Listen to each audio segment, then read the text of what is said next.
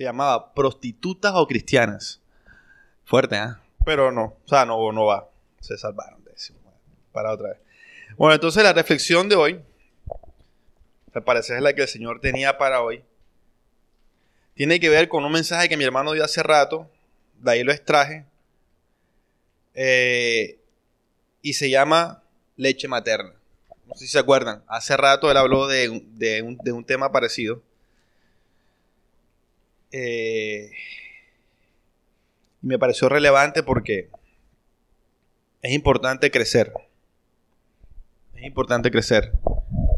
Una de las razones por las que nosotros somos pocos y no muchos es porque hemos crecido. No todos, lastimosamente, pero sí algunos de nosotros.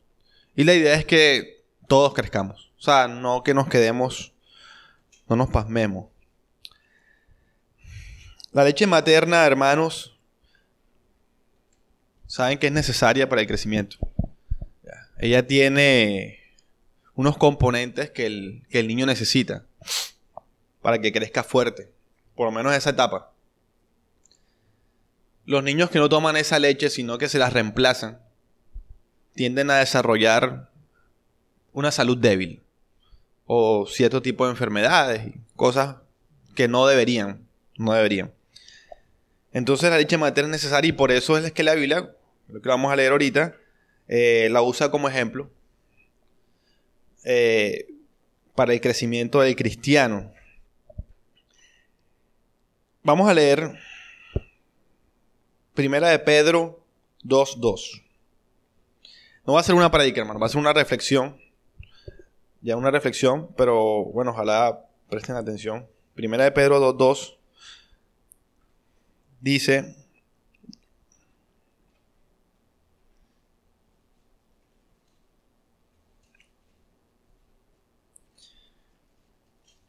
Dice, desead como niños recién nacidos la leche espiritual, no adulterada, para que por ella crezcáis en salvación. Lo primero que tenemos que hacer, lo primero que, bueno, hablé mal, no tenemos que. Lo primero que deberíamos de tener en nuestros corazones es el deseo de crecer. O sea, todo cristiano inmaduro, ojo, inmaduro, debería de tener en su corazón el deseo de crecer. Es lo, es lo, lo, básico, lo principal. Antes de eso dice, desechando toda malicia, engaño, fingimientos, envidias y maledicencias. Las obras están más atrás de eso. Desechamos lo malo, deseamos crecer, es lo más básico. Deseamos la leche espiritual. Ahora, vamos a leer Primera de Corintios 3.2. No vamos a leer tres textos, que creo yo que lo abarcan casi todo. Primera de Corintios 3.2.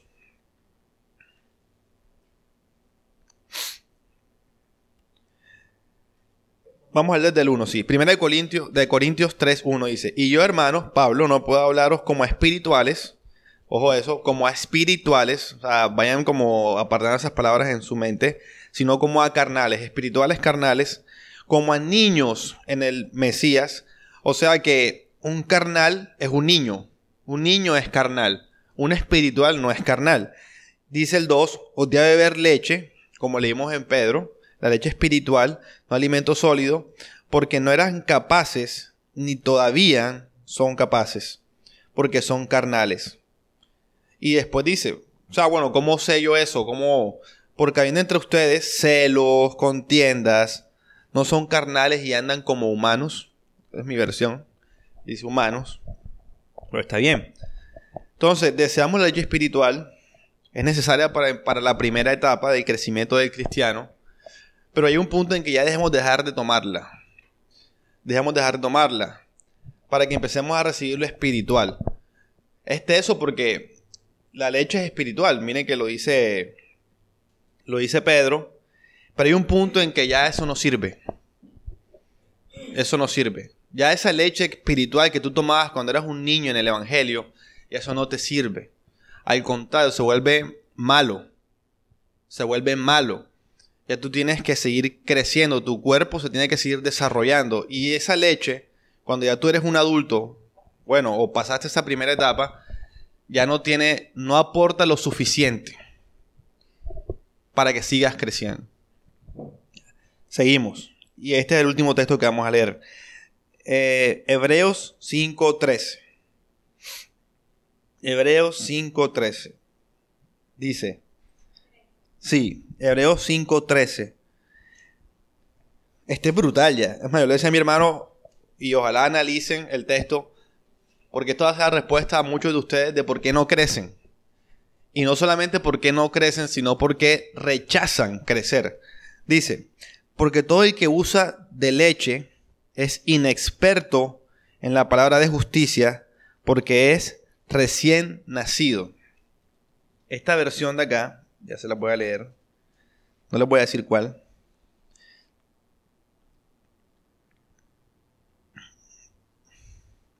Dice, lo dice un poco diferente. Dice, son como niños recién nacidos que no pueden aún distinguir entre lo bueno y lo malo. Entonces esto aquí es curioso, me causa curiosidad porque está hablando de que esas personas, esos cristianos eh, que son carnales, que son niños, inmaduros, eh, todavía siguen tomando leche espiritual, no pueden ser expertos en la palabra de justicia. No pueden. No puede serlo. O sea, si tú sigues alimentándote de esa manera, nunca vas a madurar. Y no lo vas a poder hacer. Aunque quieras hacerlo. Pues, y bueno, para mí tiene mucho sentido porque yo soy una persona que ejercita su cuerpo. Y sé más, más o menos tengo idea de cómo es el tema de alimentación. Y pues si tú quieres seguir avanzando, necesitas alimentarte de una forma diferente a como te alimentabas al principio. Entonces tiene sentido. O sea, tú no puedes pretender ser una persona madura cuando sigues recibiendo el mismo alimento espiritual. Ahora, un paréntesis. Esto no tiene que ver con el pastor o con el maestro. No todo. Tiene que ver con, con, con, con el amor, tiene que ver con el perdón, tiene que ver con esas cosas. Si se dan cuenta, o sea, no es teología, eso es lo que les quiero decir, no es conocimiento, es, son acciones. Ya, porque si se dan cuenta, ¿por qué Pablo se da cuenta de que son niños? Porque pelean, porque discuten, porque hay celos, porque hay divisiones. No porque saben, eh, se saben la Biblia o, o esas cosas. Entonces, si tú eres una persona que todavía vive en eso, entonces probablemente el alimento que estás recibiendo ya no es suficiente. No es suficiente. Ahora, obviamente me surge una pregunta y es, ¿cuál es ese alimento? O sea, si no es la predicación, o sea, no es lo que yo enseño aquí en el púlpito, porque esto puede ser el seminario más avanzado del mundo y da igual. O sea, vas a seguir siendo una persona inmadura, porque no depende de eso. O sea, no depende de eso. Ya, entonces, ¿cuál es ese alimento que yo tengo que tomar o comer, espiritualmente hablando, para poder madurar? Voy a leer Dice, la leche materna es necesaria para la primera etapa del desarrollo, ya como cristianos, usando la analogía. Una vez el cuerpo, ojo esto que es importante, que crece de manera natural, cuando tú no puedes evitar que tu cuerpo siga creciendo. O sea, tú, puedes, tú vienes a una iglesia, tú escuchas la palabra de fe, y tu hombre espiritual empieza, vive, o sea, resucita por la fe, y él empieza a crecer. Empieza a crecer. Así como tu cuerpo físico crece. Y él te va a ir exigiendo cada vez más alimento sólido. Te lo va exigiendo. ¿Eso qué quiere decir?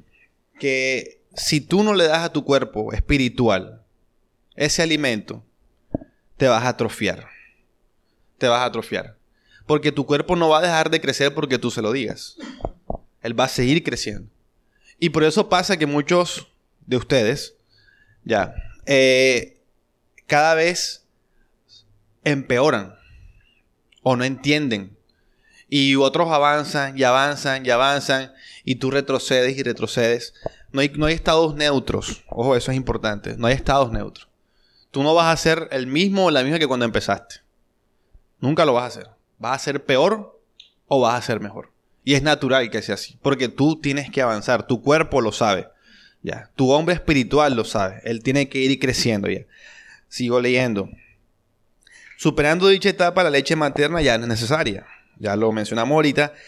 Necesitamos de otro tipo de alimento para que el cuerpo en crecimiento se nutra correctamente. Ahora yo les hago una pregunta y pueden responderla. O sea, pueden participar. ¿Qué es ¿Qué son las primeras cosas que cristiano recibe? O sea, cuando tú estás recién convertido, eh, creíste y estás empezando, según lo que Samuel ha enseñado, ¿qué son, las, qué son esas primeras cosas? O sea, ¿qué es lo que, lo que te enseñan al principio, uno a la vez? Eso es lo que dice Hebreo, pero, o sea, siendo más, más prácticos, es lo primero que te empiezas a hacer. Exactamente. Empiezas por las obras. Por las obras, por la ley. yo lo dije ahorita. Empiezas haciendo lo básico, aunque no lo quieras hacer. Aunque te cueste. No voy a mentir, no voy a robar, voy a... esas cosas. No voy a decir voy a amar, porque aquí viene algo importante. El amor, aunque es lo esencial, es lo más difícil. Y es lo que más madurez requiere.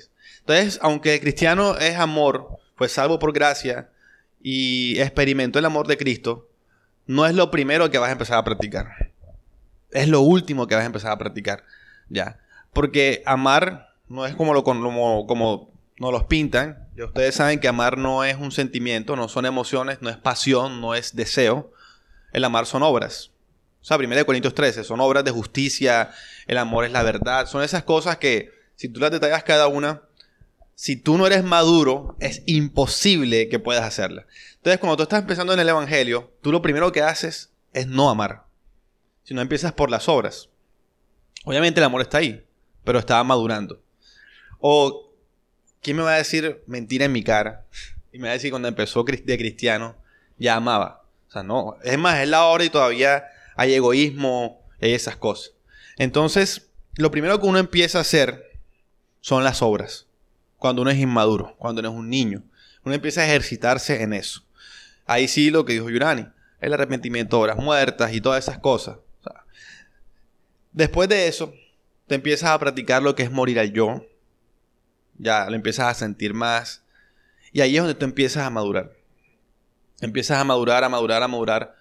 Entonces aprendes a tener dominio propio, a tener paciencia, que nada más conozco a dos o tres personas en esta iglesia que la tienen. o sea, que la han madurado y desarrollado. Este, empiezas, empiezas a amar, empiezas a amar. El punto es que no tiene nada que ver con conocimiento. No tiene nada que ver con conocimiento. No del todo, claro. Porque la palabra de justicia es la que te da el crecimiento, ya. Pero no es solamente eso, ya. Es como si yo, vuelve lo mismo, yo ejercito mi cuerpo y yo eh, lo suplemento con eh, la alimentación correcta, pero no hago ejercicio.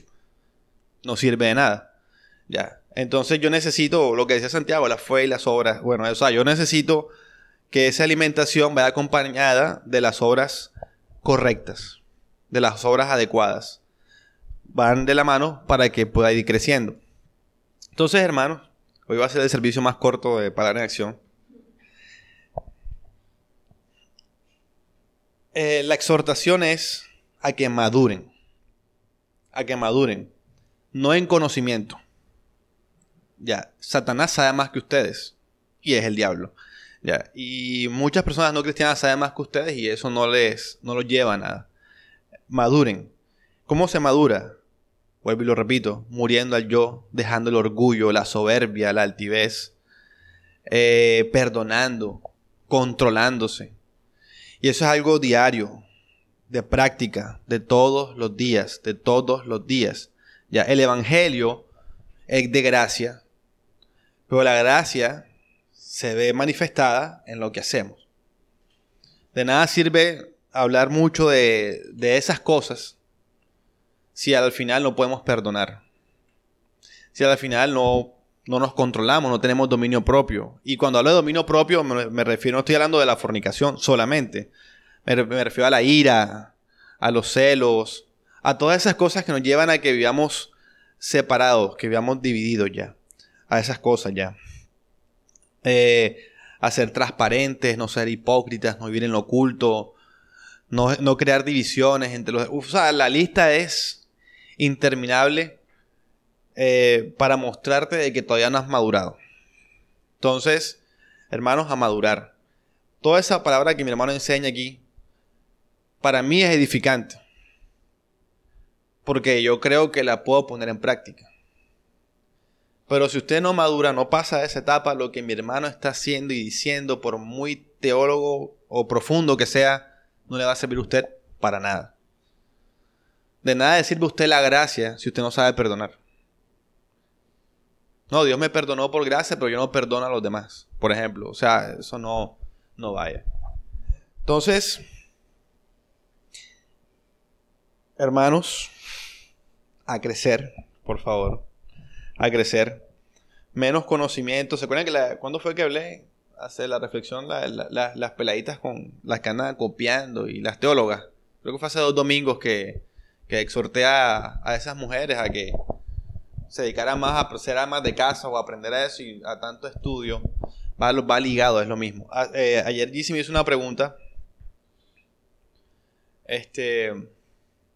Acerca de las mujeres solteras y las casadas. Ya como, ¿cómo decirlo? Como a quién había que tener en cuenta más eh, para ciertas cosas en la iglesia.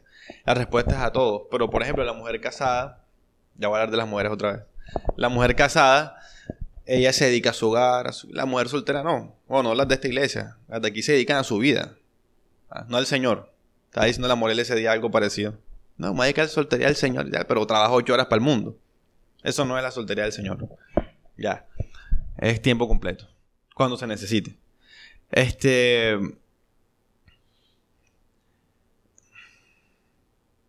Amar a los maridos, las mujeres casadas, Liz, Juana Carmen, Grace. Ya, los que. Por ejemplo, mi hermano me exhorta mucho a que entre que Grace y yo, como que hay ciertas divisiones, roces y eso. En mi cumpleaños no me llamó, ni me escribió, ni nada.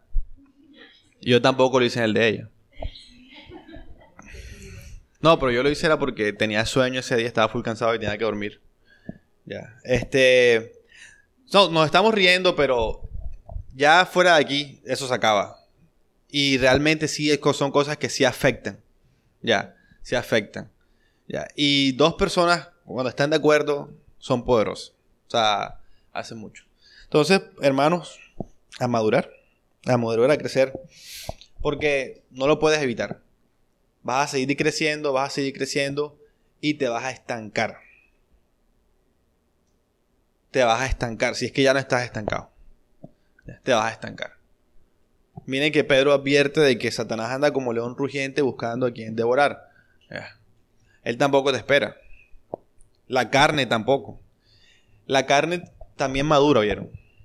La carne, a medida que tú vas aprendiendo más, vas escuchando más conocimiento, ella también se hace cada vez más astuta, se hace más fuerte contra tu hombre espiritual. Y no vas a poder contra ella. No vas a poder. Y ve que te lo estoy diciendo y lo sé de primera mano y va a pasar así. Cada vez va a ser peor. De pronto uno porque ya está cauterizado y, y tantas cosas que uno tiene en la cabeza. Pero si tú te ves ahora, algunos, no todos, obviamente, ves cosas que hoy haces que en dos, tres, cuatro años atrás nunca pensaste que las, pensaste que las harías. Uno ahí, ¿cómo brinqué de esto a esto? En lo malo me refiero. Entonces, tengamos cuidado. El orgullo cauteriza, endurece. Ahí no puede haber crecimiento. Y esos mensajes que mi hermano da, muy buenos, para los inmaduros, como dice Hebreos, eh, los están condenando. Los están condenando. Si usted no está creciendo esos mensajes de gracia que da mi hermano, lo que están haciendo, él lo que está haciendo es condenándolo. Porque son la evidencia hablada, los testigos que tenemos en el cielo, ya, de que no queremos crecer. No queremos crecer. Bueno, y para finalizar, eh, lo que le comentaba él del versículo que leímos en Hebreos, es que o sea, la forma correcta de leerlo es que los, los que son niños espirituales no solamente no pueden manejar la palabra de justicia, es importante esto, no pueden manejarla, eh, sino que no quieren. O sea, el, eh, les fastidia, les molesta. Cuando tú coges a un niño, un carnal, tengan en cuenta que un niño es un carnal, y recuerden que son los carnales. Los carnales son los peleoneros, los celosos, los envidiosos, los mentirosos, los orgullosos. Cuando tú llegas donde una persona de esas que es un, que es un egocéntrico, literalmente vives para él, y le, le, lo exhortas o le enseñas la escritura, le dices, esto es así, esto no es así, ¿qué hacen esas personas? Las rechazan. Y es paradójico porque se supone que son cristianos. Pero eso es una señal, si eres cristiano, de que eres un inmaduro. Porque el espiritual no rechaza la palabra de justicia, al contrario, la toma y es experto en ella. Pero el inmaduro no. Y esto es importante porque, vuelvo y le digo, son señales. Esto no es, no es enciclopedia. O sea, véanse uno, véanse. Cuando ustedes los exhortan, vean cómo reaccionan. Mira que Pablo era una persona madura y Pablo, ¿qué dice de lo malo? Él no te dice, eh, recházalo o...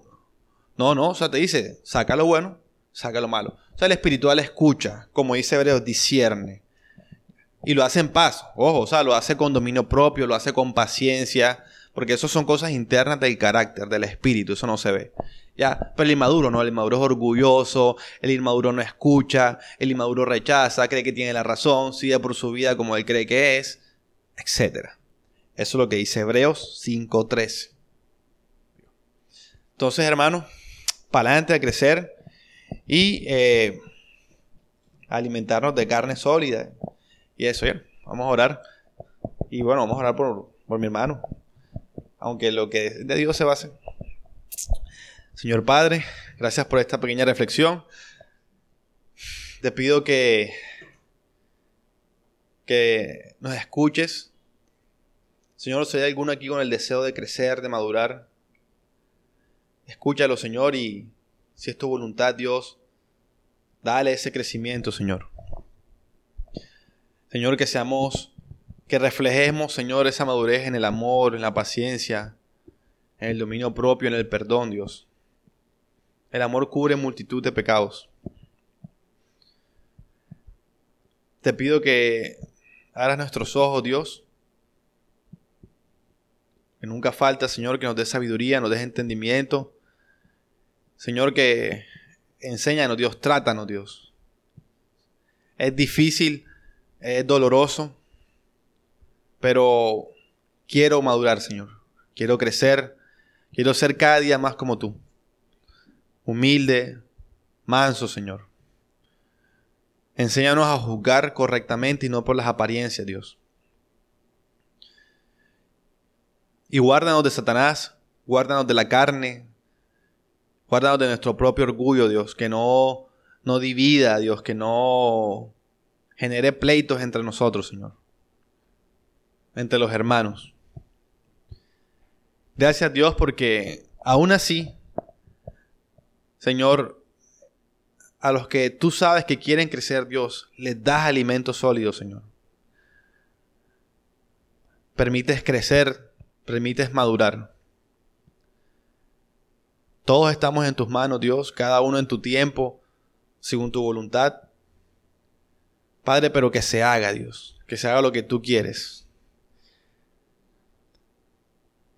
Te pido por el pastor, Señor, por Samuel. Está en tus manos, Dios, su salud está en tus manos. Cuando un hijo enferma, Dios, algún propósito tendrás tú con él, si sea pequeño o grande.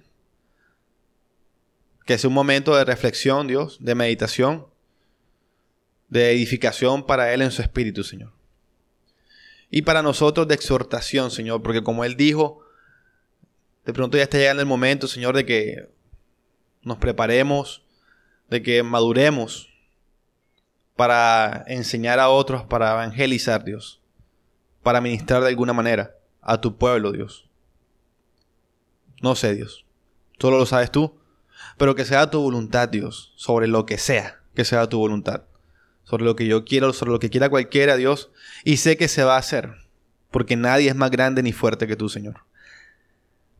Guarda esta iglesia, Dios, guárdanos de la carne, del mundo, del enemigo, de nuestro orgullo, una vez más te lo pido, Dios, Que tu palabra también, Señor, sea guardada en nuestros corazones y que crezca, Señor, y dé mucho fruto en el amor, en el perdón, en el dominio propio, Dios, en la paciencia, en sobrellevar las cargas de los unos de los otros, Dios, y en saber perdonar el pecado o el mal que nos hacemos entre nosotros.